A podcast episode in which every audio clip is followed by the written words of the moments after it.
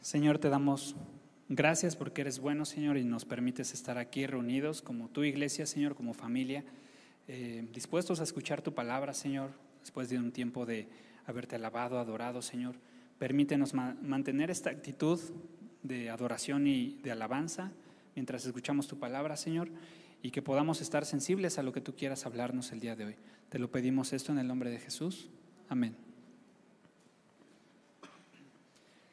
Muy bien. Em, Tito capítulo 3. Las, hace dos semanas empezamos a estudiar la carta a Tito. Habíamos estudiado, habíamos estado previamente en Primera de Timoteo, terminamos la carta, parecía que lo lógico era que continuáramos, de acuerdo a lo que está en nuestras Biblias, em, que continuáramos con la segunda carta a Timoteo, pero seguimos con Tito porque cronológicamente se escribió antes Tito, de hecho, segunda de Timoteo es la última carta que Pablo escribe. Entonces, por eso hicimos eh, este salto de primera carta de Timoteo a Tito.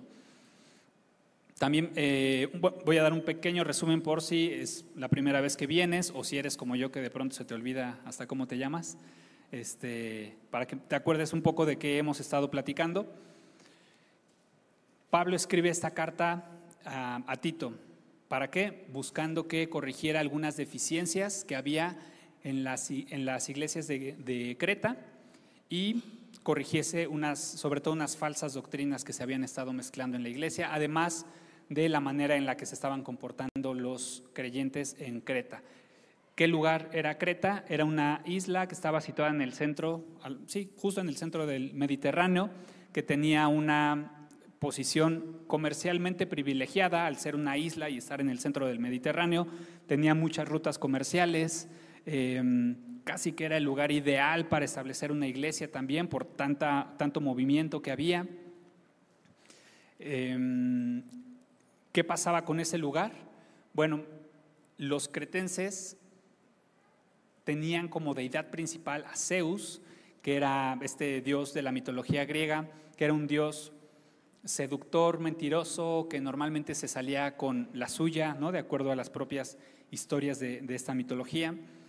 Y entonces los creyentes, bueno, la, sociedad en realidad se comportaba de esa manera, en mentiras, o sea, ¿qué caracterizaba a la sociedad de Creta? Las mentiras, la corrupción, el engaño, em, la falsedad, la hipocresía. Entonces todo lo que estaba o lo que había en la cultura estaba permeando también a la iglesia. Y los creyentes estaban de alguna manera también comportándose, no solo la gente, digamos, los, congregantes, pero también los líderes estaban comportándose de una manera que no era coherente con lo que predicaban, pero también se estaba infiltrando esta eh, estas falsas doctrinas, que simplemente era un grupo de judaizantes que decían, está bien, ya creíste en el Señor Jesucristo, muy bien, pero necesitas también circuncidarte y cumplir la ley, básicamente. Entonces, para eso le escribe esta eh, carta Pablo a Tito. ¿Quién era Tito? Era un compañero y colaborador de Pablo, como leemos en 2 Corintios 8:23. Era griego, gentil, eh, gentil digo, no judío, era un hombre que tenía un corazón que consolaba y amaba a la iglesia. De hecho, Pablo lo describe como un verdadero, un verdadero hijo en la fe común. Así lo describe el propio Pablo. Entonces, en el capítulo 1, esto es como un poco quién era Tito, para qué escribe Pablo la carta. Y recordando que vimos en el capítulo 1, de hecho, en ese capítulo, versículo 5, viene el propósito específico de la carta, donde Pablo dice, por esta causa te dejé en Creta para que corrigieses lo deficiente y establecieses ancianos en cada ciudad así como yo te mandé. ¿Qué era corregir lo deficiente? En el original también platicábamos en su momento, cuando estudiábamos capítulo 1, que tiene la idea de cuando se rompe, por ejemplo, un hueso y vas con el doctor y hace lo necesario para volverlo a unir. Así los creyentes eh, en Creta se habían estado separando o caminando lejos de lo que habían aprendido y Pablo le dice, tienes que corregir lo deficiente, volver a unir lo que se ha estado separando pero también para que estableciera ancianos, líderes, con ciertas características en las ciudades, ¿no? en esa isla. Y también le da, dice, no solo es establecer ancianos, porque pues puedes llegar y a ver, tú, tú, tú, tú, tú, vénganse y tú vas a estar en esta iglesia, tú en esta, tú vas a ver por este grupo y demás, sino había ciertas características que Pablo les da que deberían tener los líderes o los ancianos de la iglesia. Eso lo vimos en el capítulo 1. Luego en el capítulo 2, Pablo le dice a Tito, necesito que le hables a la iglesia y extiendas o hagas extensivo cómo debería estarse viendo la vida de estos grupos de personas, ¿no? Y, se va muy directo, o sea, es muy específico porque no solo se va a, grupos particulares, sino incluso hace la distinción entre hombres y mujeres. Y empieza, y empieza con los ancianos, ¿no? Primero les habla a los ancianos hombres, que les dice sean sobrios, serios, prudentes, sanos en la fe. Y decíamos, ¿qué es sano en la fe? Básicamente los estaba llamando a, ok, tengan la doctrina correcta, que es el Evangelio puro, sin diluir, pero también compórtense o vivan de una manera coherente a lo que están predicando. Eso es una, em, que les decía, sean sanos en la fe. Eso se lo dice a los ancianos hombres, tengan amor y paciencia para con los más jóvenes. A las mujeres ancianas, ¿qué les dice? Sean reverentes en su porte, no calumniadoras, no esclavas del vino, maestras del bien. ¿Por qué? De hecho, les dice, enseñen a las mujeres jóvenes, porque son las generaciones que vienen después de, usted, de ustedes, enséñenles el bien, ¿no? Cosas buenas. Luego se va con, las, eh, con los jóvenes y empieza hablándole a las mujeres. Les dice, amen a sus maridos y a sus hijos, sean buenas administradoras de su hogar, sean castas, cuidadosas de su casa, sujetas a sus maridos, para que la palabra de Dios no sea blasfemada, no porque sus maridos se lo merezcan o porque sus hijos, sino porque es importante que no sea blasfemada la palabra de Dios. Y a los esposos les dice, como no podemos con muchas cosas, les dice, ustedes sean prudentes, ¿no? Y trabajen en eso y, vamos bien. Luego les habla a los siervos y decíamos, ahorita no hay siervos, pero hay esclavos, eh, perdón, no hay siervos ni esclavos, pero lo podemos hacer la analogía como a los empleados. ¿no? ¿Cuál era el llamado o cómo se debería estar viendo la vida de los empleados hoy en día o de los esclavos en ese momento? Les dice, sujétense a sus amos, agrádenlos en todo y no sean respondones, no los defrauden, adornen con su vida, adornen la doctrina de Dios nuestro Salvador. Y veíamos cómo en general a cada grupo que le hablaba en el capítulo 2, básicamente la invitación es esa, que con su vida adornen la doctrina de nuestro Dios. No porque Dios necesite nuestra ayuda o que le adornemos, ¿no? Pero pensaba en un pastel y decía, bueno, un pastel que ya está, ya reunieron los ingredientes, ya tuvo su cocción, ya, ya trae todo lo que tiene un pastel y al final dices, oh, pero le falta como un detallito y llegas y le pones la cereza del pastel. Ese ya está hecho, ya alguien lo hizo. Tú nada más llegaste y le pusiste algo que lo hace ver más bonito. Ya es bonito, incluso sabe rico, pero llegas y le pones esa cereza, ¿no? Es un poco así. Em, dice, con su vida quiero que hagan eso, ¿no? Sean como esa cerecita del, pastel, ¿no? Y al final les habla en el capítulo 2 de lo que hace la gracia en la vida de un creyente. ¿Para qué? Para que podamos vivir de esa manera. Y les habla de un pasado, de un presente y de un futuro.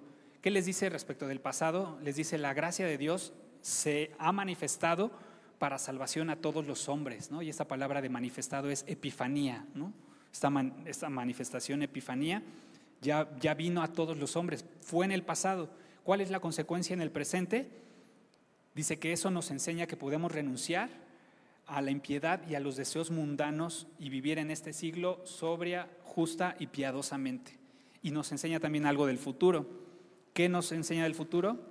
Que por lo que hubo en el pasado y que ahora eh, tiene consecuencias en el presente, pero también este presente lo vivimos aguardando la esperanza bienaventurada y la manifestación gloriosa de nuestro gran Dios y Salvador, Jesucristo. ¿Por qué? Porque vivimos con esa esperanza, no como que un día se va a acabar esto y, hasta aquí llegamos, sino que un día el Señor Jesucristo va a venir por su iglesia. Ok, ahora sí vamos a, eh, vamos a Tito capítulo 3. Y en este último capítulo, Pablo va a hablar primeramente respecto de cómo ya hemos nacido de nuevo, ya creímos en el Señor Jesucristo, por lo tanto la consecuencia natural debería ser que nosotros como creyentes deberíamos ser los mejores ciudadanos, desde un punto de vista pues civil, digamos, deberíamos ser los mejores ciudadanos Eso va a ser en versículos 1 y 2.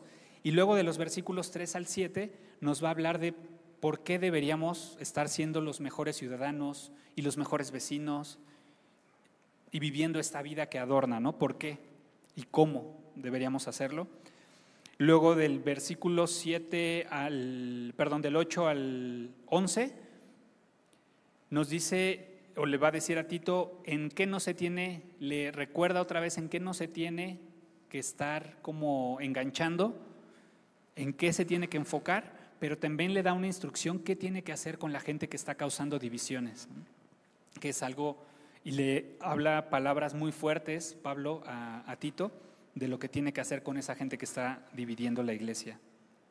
Y al final del versículo 12 eh, al, hasta el 16, 15, eh, perdón, nos habla de cómo le dice simplemente unas instrucciones finales a, Tito. Eh, entonces vamos, vamos a leer el versículo 1 y 2 y vamos comentando. Dice Tito 3, 1 y 2. Recuérdales que se sujeten a los gobernantes y autoridades, que obedezcan, que estén dispuestos a toda buena obra, que a nadie difamen, que no sean pendencieros, sino amables, mostrando toda mansedumbre para con todos los hombres. Y empieza diciendo, recuérdales que se sujeten a los gobernantes y autoridades y que obedezcan.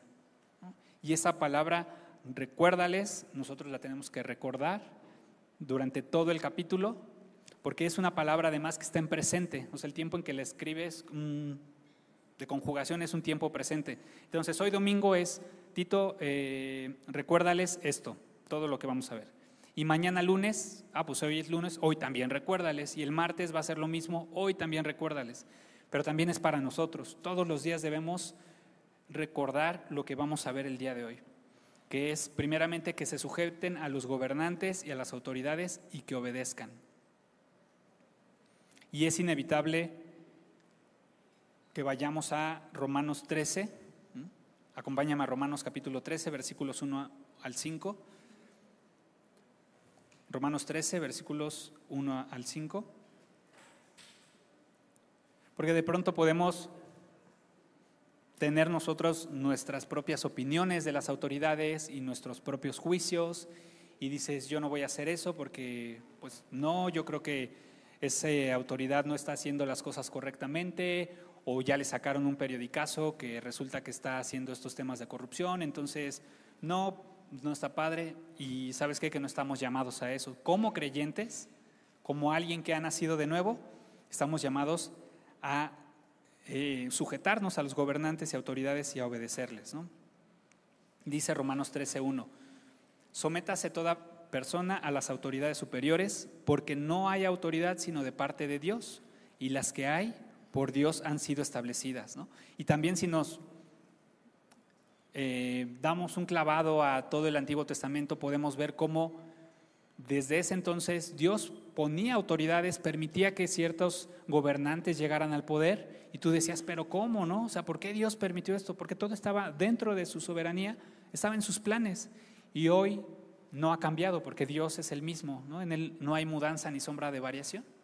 Entonces, hoy en día, dentro de su soberanía, Él pone los gobernantes y es lo que dice aquí. Dice el versículo 2, de modo que quien se opone a la autoridad, a lo establecido por Dios, resiste y los que resisten acarrean condenación para sí mismos. Porque los magistrados no están para infundir temor al que hace el bien, sino al malo. ¿Quieres pues no temer a la autoridad? Haz lo bueno y tendrás alabanza de ella, porque es servidor de Dios para tu bien. Pero si haces lo malo, teme, porque no en vano lleva la espada, pues es servidor de Dios, vengador para castigar al que hace lo malo. Dice el versículo 5, por lo cual es necesario estarle sujetos nos es necesario, nos es necesario estar sujetos a las autoridades. ¿Por qué? Porque es algo que nos está pidiendo el Señor, nos está mandando el Señor. Es, es una instrucción. No solamente por razón del castigo, dice, o sea, no solo te conviene porque pues, además si no cumples con las leyes, con, las con lo que piden las autoridades, pues podría venir un castigo, dice, sino también por causa de la conciencia. La NTV en ese versículo 5 dice para mantener tu conciencia limpia. ¿Por qué? Saber que estás viviendo una vida agradable al Señor. Que más allá de tus opiniones, de tu juicio, y sabes que podrías tener razón en todo lo que piensas, en todo lo que opinas, porque ahí están los hechos, pero eso no importa. Lo que importa es lo que nos está mandando el Señor y es sujétense a las autoridades. Cuando leía esto también me acordaba de lo que dice Primera de Pedro, capítulo 2, versículo 13. En realidad es desde el 13, pero voy a leer un poquito antes, desde el versículo 9, primera de Pedro, capítulo 2, versículo 9, porque lo vamos a como a traer a colación un poco también. Dice, mas vosotros sois linaje escogido, real sacerdocio, nación santa, pueblo adquirido por Dios para que anunciéis las virtudes de aquel que os llamó de las tinieblas a su luz admirable. Acuérdate de esto, que nos llamó de las tinieblas a su luz admirable. Vosotros, subraya eso, que en otro tiempo no, eran, no erais pueblo, en otro tiempo no erais pueblo, pero que ahora sois pueblo, que en otro tiempo no habías alcanzado misericordia, pero ahora has alcanzado misericordia. Dice el 11, amados, yo os ruego como extranjeros y peregrinos que os, eh, que os abstengáis de los deseos carnales que batallan contra el alma, manteniendo vuestra buena manera de vivir entre los gentiles para que en lo que murmuran de vosotros como de malhechores, glorifiquen a Dios en el día de la visitación al considerar vuestras buenas obras. Y esto es algo de lo que mucho va a hablar este capítulo 3 de Tito, de las buenas obras que deberían resultar o deberían verse en la vida de un creyente. Dice el 13, por causa del Señor, someteos a toda institución humana, ya sea al rey como a superior, ya a los gobernantes como por él enviados para castigo de los malhechores y alabanza de los que hacen bien. Dice el 15, porque esta es la voluntad de Dios esta es la voluntad de Dios, que haciendo eh, bien hagáis callar la ignorancia de los hombres insensatos, como libres, pero no como los que tienen libertad, como pretexto para hacer lo malo, sino como siervos de Dios. Y cierra diciendo, honrad, o sea, respeten a todos, amen a los hermanos, teman a Dios y honren o respeten al rey. Entonces, por causa del Señor, sométanse a las autoridades, no porque se lo merezcan, no por lo que quieras, sino por causa del Señor. Pero no solo se queda ahí, es como sujétense, ok, bueno, pues me voy a sujetar, voy a obedecer, voy a seguir las leyes, no solo por el castigo, sino para mantener una conciencia limpia. Pero el versículo, regresemos a Tito, el versículo 1 de Tito 3 continúa diciendo que estén dispuestos a toda buena obra como creyentes debemos, antes de poder hacer una buena obra, estar dispuestos, tener esta actitud de estar dispuestos. Me acuerdo cuando empezábamos mi esposa y yo a, servir al Señor, decían esta parte de, pues necesitas no solo disponibilidad, o sea, como eso, estar disponible para servir, sino también la disposición para hacerlo, ¿no? Y aquí nos dice, necesitas estar dispuesto a hacer buenas obras. Y tú dices, ok, va, tengo la actitud de hacer buenas obras. ¿Qué buenas obras puedo hacer? Primeramente para las autoridades, que es de lo que estamos hablando. ¿Te acuerdas lo que veíamos en Primera de Timoteo capítulo 2? Que de hecho estuvimos orando varios domingos por las autoridades. Dice Primera de Timoteo 2, versículo 1. Exhorto ante todo a que se hagan rogativas, oraciones, peticiones y acciones de gracias por todos los hombres. Dice el 2, por los reyes y por todos los que están en eminencia, para que vivamos quieta y reposadamente en toda piedad y honestidad, porque esto es bueno y agradable delante de Dios nuestro Salvador, el cual quiere que todos los hombres sean salvos y vengan al conocimiento de la verdad. Eso es lo que quiere el Señor. Entonces, ¿estás dispuesto a hacer una buena obra? Ni siquiera tienes que salir de tu casa. ¿Qué tenemos que hacer? Rogativas, oraciones, peticiones y acciones de gracias por los reyes y todos los que están en eminencia. Y, esa, y en ese tiempo que estudiábamos la primera carta a Tito, decíamos también, no solo oremos aquí juntos como iglesia, sino hagámoslo en nuestras casas, recordemos a las autoridades porque se nos da muy fácil pues hablar, criticar, juzgarlos, pero que en realidad qué tanto tiempo le hemos estado invirtiendo para orar por ellos. Tú dices, yo sí, ah, perfecto, sigue así, síguelo haciendo. Si no lo hemos hecho, empecémoslo a hacer, estemos dispuestos a hacer toda buena obra. Dice versículo 2 de Tito, Que a nadie difamen, que no sean pendencieros, sino amables, mostrando toda mansedumbre para con todos los hombres. Y estas son otras buenas obras que podemos hacer. ¿Estamos dispuestos a hacer buenas obras? Sí, ok. Empecemos por no difamar. ¿Qué es eh, difamar a alguien? El original, la palabra original es blasfemeo. Básicamente es hablar impíamente o hablar mal de alguien. Vaya, ¿alguna vez has hablado mal de alguien? ¿No? ¿Sí? Bueno, dice, no hablen mal de la gente, no hables mal de las autoridades, pero tampoco hables mal de tus hermanos, de tu iglesia, o sea, de la gente que es tu iglesia. Porque acuérdense que lo está dando también en este contexto donde había discusiones, había contiendas, había diferencias por estos falsos maestros, estas falsas doctrinas. Entonces dice, no hables mal de tus gobernantes, pero tampoco de la iglesia. Esa es una buena obra. No sean pendencieros, no se la pasen pleito con pleito. Peleas y peleas y discusiones. Y es que me dijo, y es que no me saludó, y es que no, y es que dejen eso. Hagan, estén dispuestos, primeramente, tengan un corazón dispuesto a hacer buenas obras no siendo, no difamando y no siendo contenciosos o pendencieros, peleoneros. Por el contrario, y esta es como, como la medicina para no ser, para no difamar y para no ser peleonero, dice sean amables. Y aquí amables no habla como de ser bien educado, ¿no? buenos modales, sino significa respetuoso. O sea, cuando estás hablando mal de alguien, le estás faltando al respeto. Dice, no sean eso, más bien sean respetuosos con las autoridades primeramente, pero también con la iglesia, sean amables y muestren toda mansedumbre para con todos los hombres. Todos los hombres, autoridades, iglesia, tus jefes, tus compañeros de trabajo, mansedumbre. Y alguna vez que platicábamos aquí en una reunión en domingo decíamos que es la mansedumbre, es poder bajo control. Alguien manso no es alguien débil, no podrías decir que una mariposa, siempre dice el pastor, no podrías decir que una mariposa es mansa porque pues, no tiene poder, no te puede hacer nada.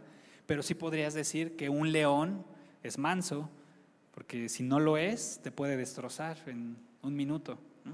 Pero es poder bajo control. Estamos llamados a mostrar toda mansedumbre para con todos los hombres. Y ahora otra cosa que tienen que recordar y que tenemos nosotros que recordar como iglesia, lo va a decir el versículo 3. Dice, porque nosotros también éramos en otro tiempo insensatos, rebeldes, extraviados, esclavos de concupiscencias y deleites diversos, viviendo en malicia y envidia, aborrecibles y aborreciéndonos unos a, otros. Versículo 3 dice eso porque nosotros también éramos en otro tiempo. ¿Te acuerdas lo que leíamos em, ahorita que decía em, que en otro tiempo, en Romanos, en otro tiempo éramos, en Primera de Pedro, perdón, decíamos, en otro tiempo éramos, en otro tiempo estábamos en tinieblas, luego venimos a su luz admirable.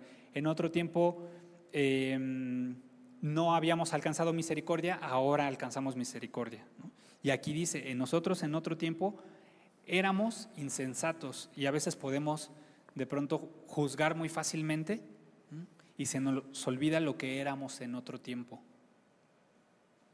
Y a veces éramos igual o peores que la gente que estamos juzgando y que eh, se nos olvida que ellos no han alcanzado misericordia todavía y nosotros ya la alcanzamos. Debería haber una diferencia en nuestras vidas, primeramente para con los que no han creído, pero también para con nuestros hermanos dentro de la iglesia. ¿Y qué es lo primero que dice que éramos en otro tiempo? Insensatos, faltos de mente. También lo puedes traducir como necio. ¿Y te acuerdas qué dice la palabra del necio? Dice el necio en su corazón, no hay Dios. Y así vivíamos tú y yo, faltos de mente, necios, diciendo en nuestro corazón, no hay Dios. A lo mejor tú dices, yo nunca lo dije, de hecho, yo creía en Dios. O sea, yo decía, sí, sí hay un Dios. Pues sí, pero vivías realmente como si no hubiera un Dios y en tu corazón así, así lo manifestabas. ¿Y cuál era el resultado de vivir como si no hubiera Dios? Pues eras rebelde o éramos rebeldes, vivíamos perdidos, extraviados, esclavos de nuestras concupiscencias. Y tal vez en aquel tiempo tú pensabas falsamente, yo soy libre, Yo no soy esclavo de nadie, a mí nadie me dice qué hacer, nadie me manda. Pero aquí dice que éramos esclavos de nuestras propias concupiscencias y deleites diversos. Ahí le puedes poner cuál era tu deleite antes de venir a Cristo. Dice deleites diversos.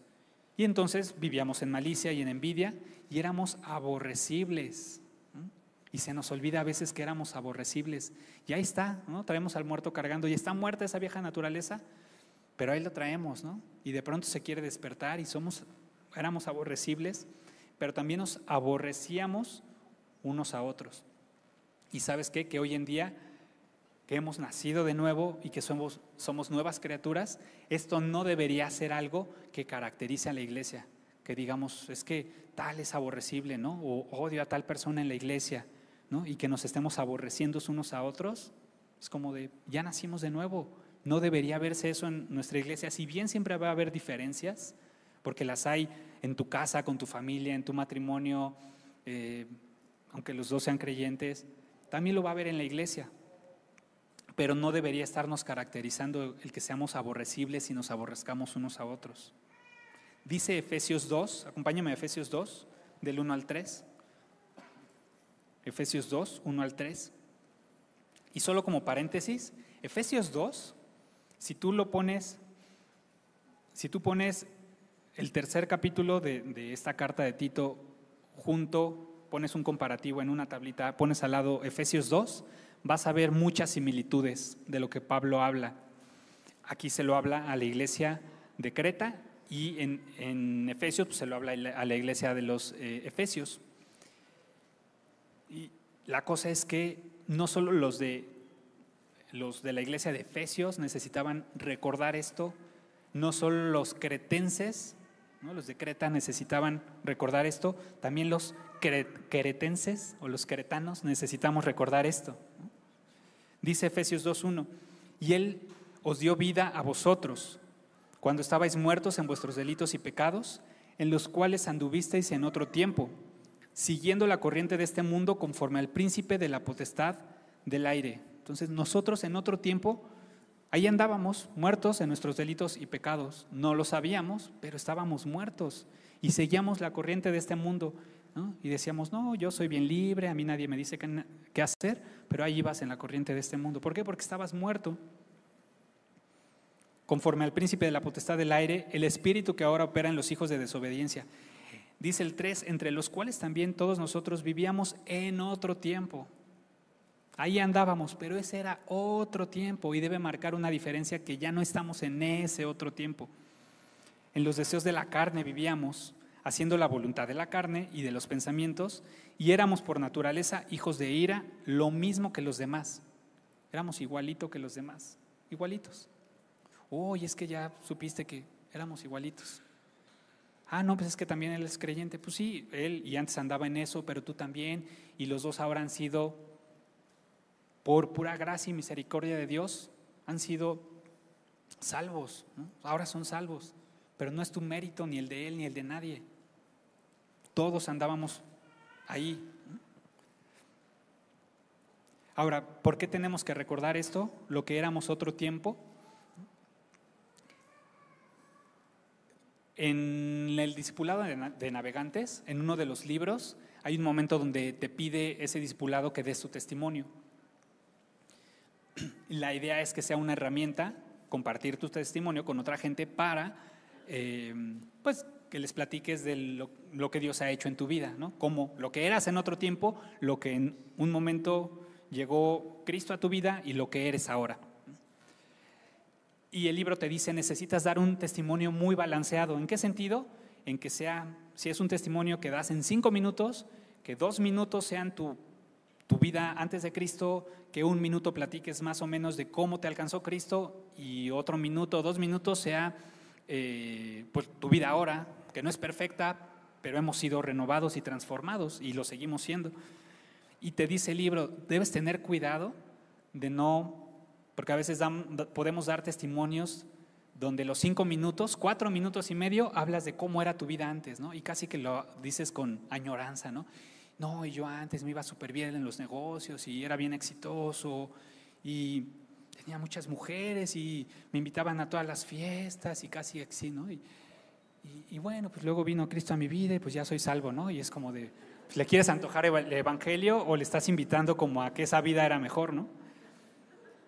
No queremos recordar lo que éramos en otro tiempo para eso, sino la idea es que recordemos lo que éramos en otro tiempo para tener un corazón primeramente agradecido con Dios de lo que ha hecho en nuestra vida, pero también mantengamos un espíritu de humildad, porque seguramente has escuchado cuando luego la gente dice, oh, no es que los cristianos, sí, seguramente, pues tú te crees mejor y te crees perfecto.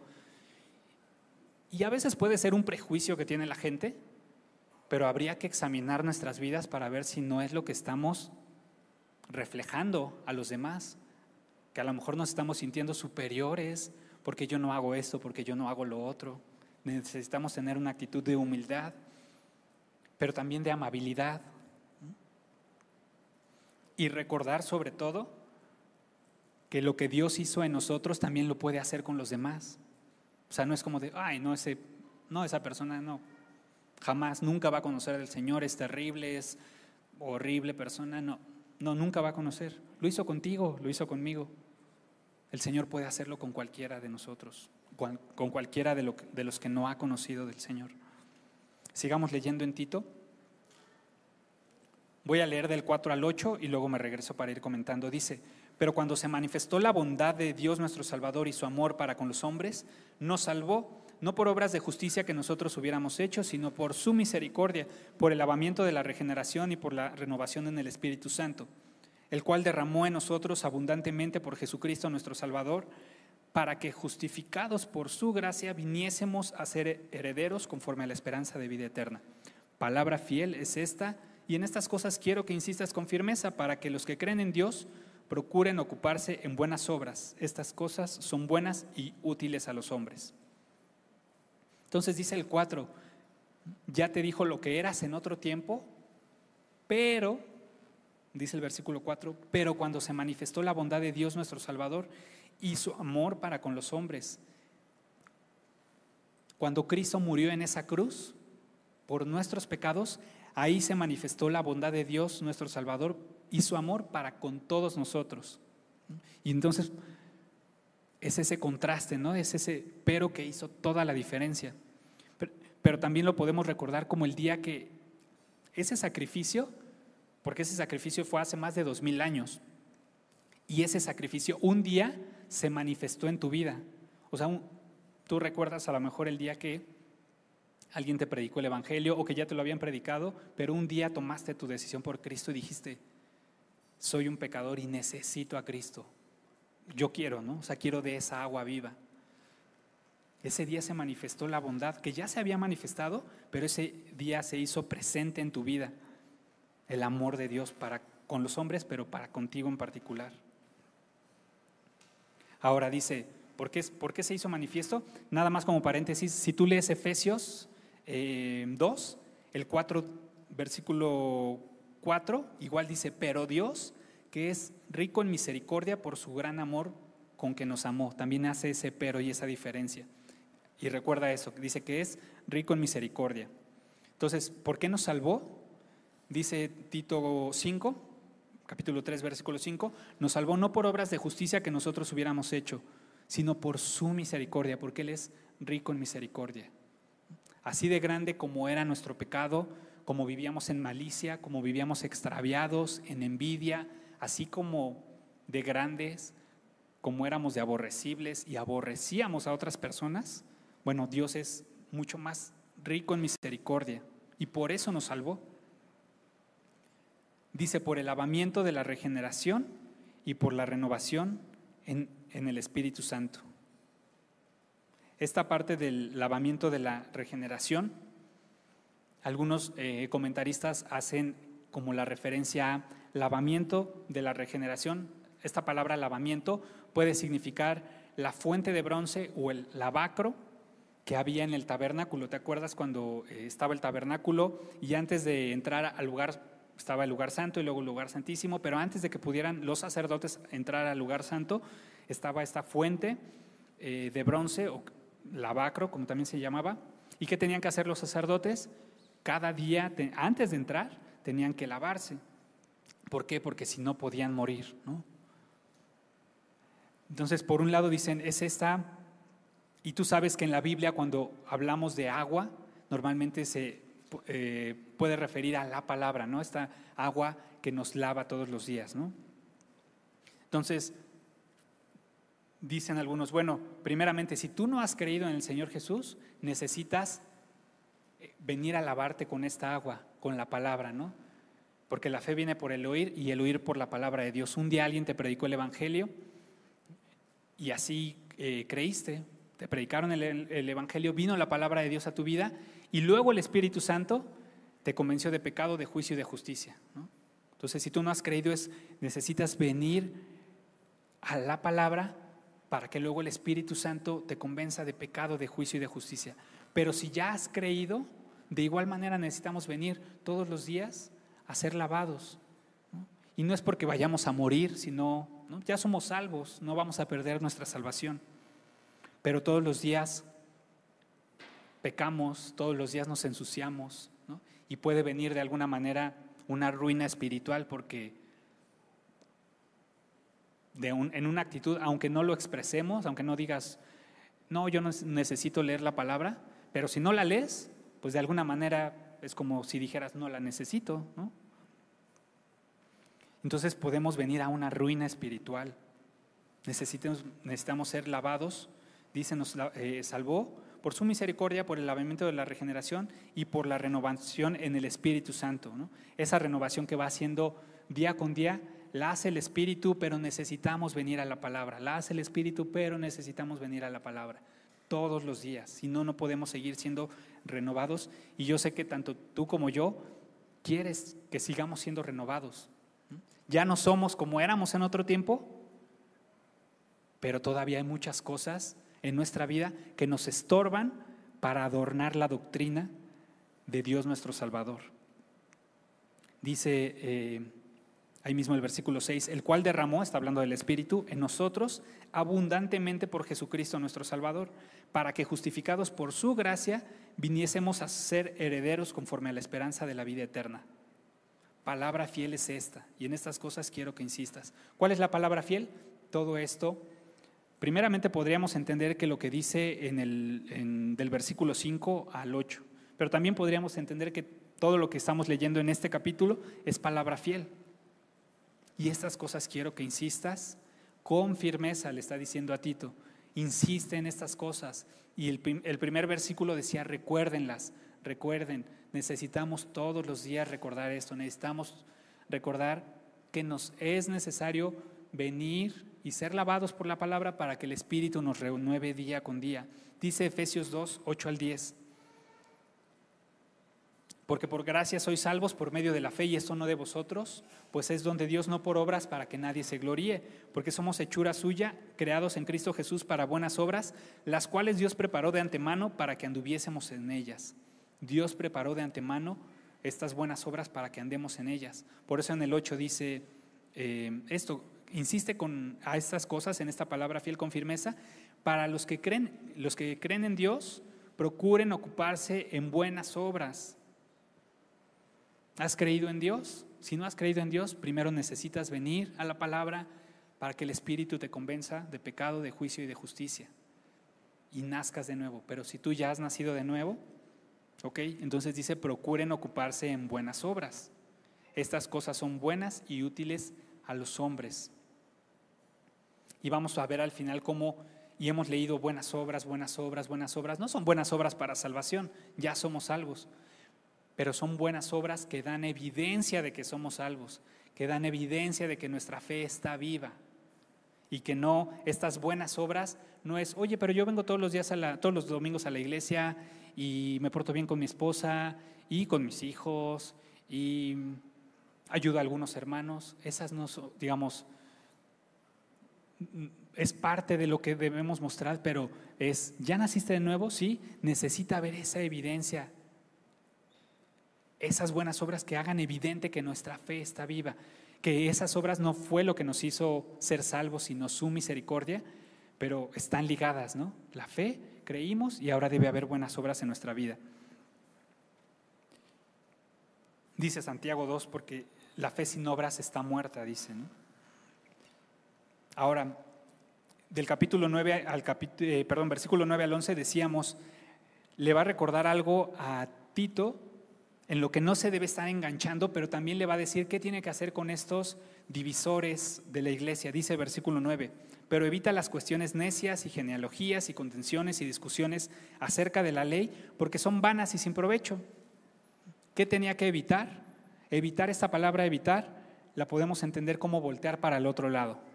O sea, tal cual, volteate para el otro lado.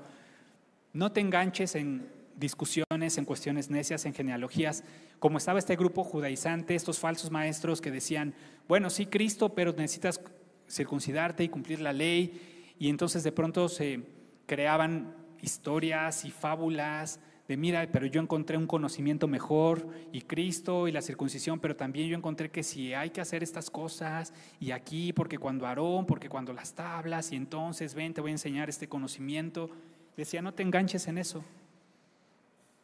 No te enganches. ¿Qué tienes que hacer? Evitar. Voltate para otro lado y sigue tu camino en lo que has estado llamado, en lo que estamos llamados. ¿Por qué? Porque vas a perder el tiempo. Dice ahí, son vanas, son vacías y sin provecho. Y a lo mejor te ha pasado que te encuentras con alguien que te dice, no, es que Jesús no es el Hijo de Dios, porque la Biblia y y tal, tal, tal. Y sabes que esto también es para nosotros. Hay que evitar esas discusiones, porque no nos van a llevar a nada. En el mejor de los casos ganas la discusión. Y luego, y ya te, te das la vuelta y dices, le gané. Lo dejé callado y no me puedo decir nada. Y igual no ha conocido de Cristo, porque si no cree que Cristo es el Hijo de Dios, no puede ser salvo. No va a pasar nada, es vacío, es vano, no sirve. Mejor hagamos a lo que hemos sido llamados. Se evita, volteate para el otro lado. Y luego dice el versículo 10, al hombre que cause divisiones después de una y otra amonestación, deséchalo. Y es bien fuerte, pero eso es lo que dice. Primero amonéstalo, exhórtalo, oye, me enteré que está pasando esto. ¿Quién puede estar causando divisiones? Podríamos traducir eso de las que causa divisiones como que hace que la gente tenga que tomar partido, ¿no? O sea, está diciendo o haciendo cosas que está poniendo a las personas a decidir sobre cosas de la iglesia como de, híjole, aún así te vas a juntar con fulanito, no, no obstante todo lo que ya te platiqué que hizo esto y me enteré de esto otro y así, aún así te vas a juntar casi casi o estás con él o con ella o conmigo, no se puede de los dos lados, ¿no? Bueno, esa gente exhórtala, primero exhórtala una vez. ¿Ya entendió? Ah, perfecto, ¿no? No pasa nada. Oye, ya volvió a lo mismo y otra vez está hablando, está dividiendo, vuélvelo a exhortar. Pero si después siguen lo mismo, dice, deséchalo. Algunos dicen, no necesariamente significa córrelo de la iglesia, ¿no? Podría ser, tal vez, pero no necesariamente significa eso. Deséchalo es no tengas comunión con él. Si va a causar división, y ya lo exhortaste y no entiende, no tengan comunión con él. Ahora que estamos estudiando Primera de Corintios eh, en la reunión de jóvenes, veíamos cómo en el capítulo 1 Pablo le habla a los corintios que están llamados a la santidad y a la unidad. En la iglesia de Corintio estaba con divisiones, con eh, contiendas, con rebeldías. Y en el capítulo 1 Pablo les dice, están ustedes llamados a la santidad y a la unidad. Y luego en el capítulo 3 les dice, porque si alguno destruyere el templo de Dios, Dios lo va a destruir a él.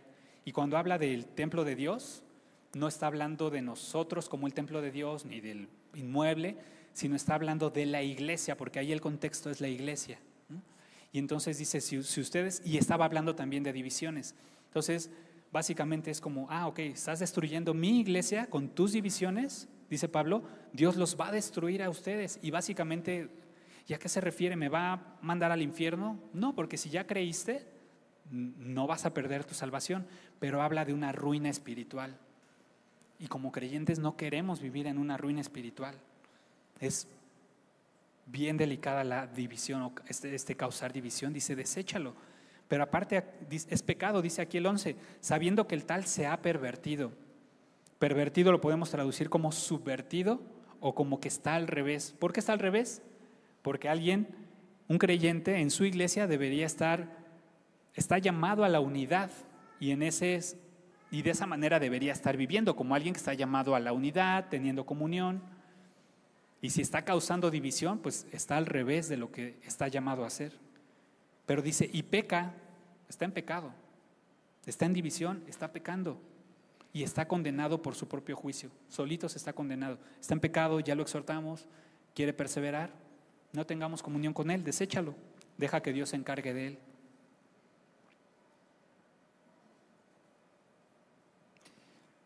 Y al final, eh, después en el versículo a partir del 12 hasta el 15, Pablo va a terminar con unas instrucciones finales para Tito. Dice en el versículo 12, cuando envíe a ti a Artemas o a Tíquico, apresúrate a venir a mí en Nicópolis, porque allí he determinado pasar el invierno. Y primero le dice, a ver Tito, sabemos que Pablo le importaba a la gente, o sea, no es como que, uy, bueno, pues, ¿sabes qué, Tito? Ya los exhortaste, ya hablaste con ellos, le leíste la carta, ¿no entienden? ¿Sabes qué? Vende para acá, alcánzame en Nicópolis, ya ellos que se hagan bolas, es su rollo, ya les predicamos, ¿no? Déjalos. ¿No? A Pablo le interesaba la gente, le interesaba la iglesia y dice, ok, sí quiero que vengas a pasar un tiempo conmigo en Nicópolis, pero voy a enviar a alguien que te supla para que siga haciendo el trabajo que tú tienes a cargo ahorita. ¿Por qué? Porque es importante que alguien le siga recordando a la iglesia estas cosas, que se insista con firmeza en todo lo que hemos venido hablando y platicando. Luego dice en el 13, Acenas, intérprete de la ley o abogado de la ley, dice, y a Apolos, encamínales con solicitud y de modo que nada les falte. Y le recuerda también este deber que tiene la iglesia de suplir estas necesidades que hay dentro de la propia iglesia, porque Cenas y Apolos eran parte de la iglesia y eran colaboradores y servidores. ¿Y qué le encomienda Pablo a Tito? Encamínales con solicitud de modo que nada les falte. Ve por sus necesidades, Tito, es importante. Y así deberíamos ser nosotros. ¿no?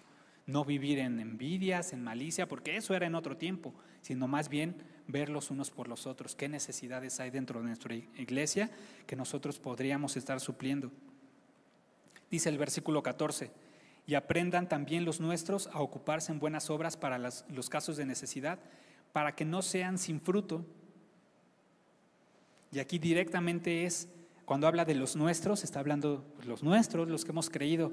Aquí en Semilla Querétaro, ¿quiénes son los nuestros? Pues los que estamos aquí, los que vinieron al primer servicio, los que a lo mejor este domingo no vinieron, pero son parte de esta iglesia. ¿Y cuál es el llamado? ¿Cuál es la invitación? A ocuparse en buenas obras para los casos de necesidad, para que no sean sin frutos. Pablo estaba preocupado no solo de que creyeran la teología correcta, la doctrina correcta, sin diluir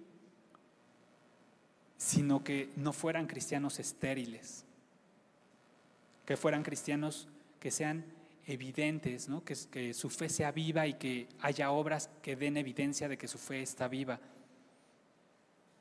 Si tú plantas un árbol de limones en tu jardín porque te gusta mucho el limón o porque está muy caro, o porque dices simplemente quiero tener un, árbol de limones y no, no, sé en cuántos años se pueda dar un árbol, un árbol de limones, pero punto, en tres años ya tienes limones, ok. Y pasan tres años y el árbol pues no creció mucho y no da limones, y cuatro años y nada, y cinco años, y ya empiezas a dudar, dices, ¿será de limones? ¿Sí será? ¿O estará vivo? ¿O tendrá una plaga por ahí? Algo está pasando, algo no está bien. Y Pablo está preocupado por eso, que no sean cristianos estériles, que no haya fruto en sus vidas. Entonces les dice, ocúpense en buenas obras para los casos de necesidad. Necesidad hay todo el tiempo, todo el tiempo hay necesidad en la iglesia. ¿Cómo puedes saber necesidades de la iglesia? Involúcrate en la iglesia. Únete al estudio de semillas en casa, a los discipulados, a la reunión de oración de hombres. Es la manera en que vas a poder conocer a tus hermanos y vas a poder conocer las necesidades de la iglesia para que nos ocupemos en buenas obras y no estemos sin fruto. Dice finalmente el 15, todos los que están conmigo te saludan, saluda a los que nos aman en la fe, la gracia sea con todos vosotros. Entonces la invitación es esa. Recordemos lo que éramos en otro tiempo para vivir una vida en esta actitud de gratitud, de humildad, de mansedumbre, recordando lo que Dios hizo por nosotros, cómo nos lavó, pero cómo necesitamos ser lavados día con día para que el Espíritu nos renueve día con día y que pidamos a Dios que nos ayude a que nuestra vida haya buenas obras, que nuestra vida, como decíamos el capítulo pasado, adorne, nuestra vida adorne, o sea, esa cerecita del pastel, adorne la doctrina de Dios nuestro Salvador. Vamos a orar. Señor, te damos muchas gracias. Gracias por lo que hiciste en nuestra vida. Gracias porque nos pasaste de las tinieblas a tu luz admirable. Porque antes no habíamos hallado misericordia y ahora hemos alcanzado tu misericordia. Porque tú eres, tú eres rico en misericordia, Señor. Y te pedimos que podamos vivir agradecidos, Señor, en respuesta al amor que tú tuviste con nosotros. Podamos vivir esta vida que te sea agradable, que adorne, Señor, que sea evidente que somos distintos, recordando que somos la sal del mundo, Señor, que no vivamos juzgando ni hablando mal de la gente, sino extendiendo misericordia, perdonándonos, amándonos unos a otros, Señor, haciendo buenas obras para los casos de necesidad, que nosotros como Semilla Querétaro podamos ver estas necesidades, Señor, y pon estas cargas, Señor, en el corazón de cada uno de nosotros para suplir pues, las necesidades que hay aquí mismo, pero también eh, afuera, Señor, para que la gente conozca la obra que tú puedes hacer en cada, en cada persona. Señor, te lo pedimos todo esto en el nombre de Jesús. Amén.